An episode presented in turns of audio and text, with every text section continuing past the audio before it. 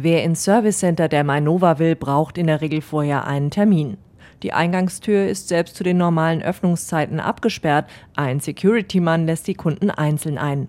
Zum Beispiel den Frankfurter Rentner Ahmed Genzer. Er bezieht von der Mainova Fernwärme. Ab November soll er dafür statt bisher 90 Euro knapp 170 Euro zahlen.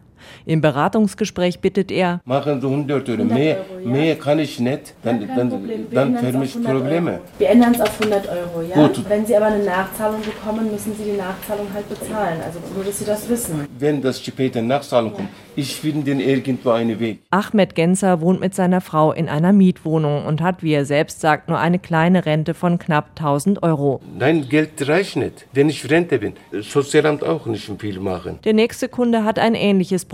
Kadir Yilmaz muss für die Fernwärme ebenfalls doppelt so viel zahlen wie bisher, nämlich fast 220 Euro pro Monat. Kommt noch dazu Strom, dann ist es teuer, weißt du.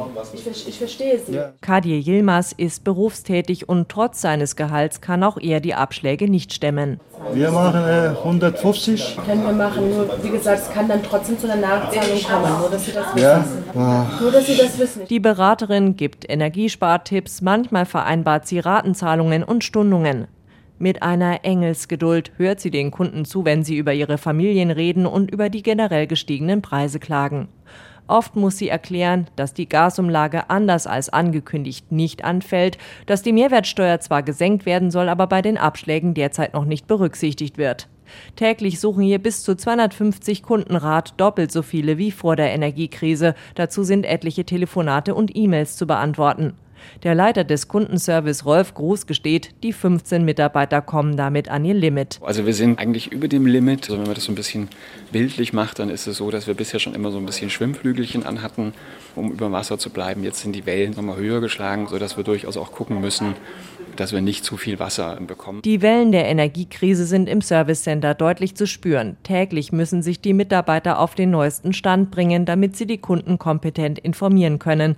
Und teilweise werden die Beratungsgespräche auch sehr emotional, meint Rolf Gruß. Dass sowohl der Kunde natürlich extrem äh, traurig ist, ähm, aber auch die Mitarbeiterinnen und Mitarbeiter entsprechend äh, traurig sind und der Arbeitsantrag eben völlig anders aussieht, als der früher ausgesehen hat. Dafür können sich die Mitarbeiter selbst Hilfe holen bei einem Lebensberater, auch um zu lernen, wie sie mit Kunden umgehen, die aggressiv werden. So wie eine Frau, die kurz vor Schluss zur Tür hereinkommt. Sie streitet eine halbe Stunde mit dem Berater herum, ob die Abschlagszahlung wirklich korrekt ist.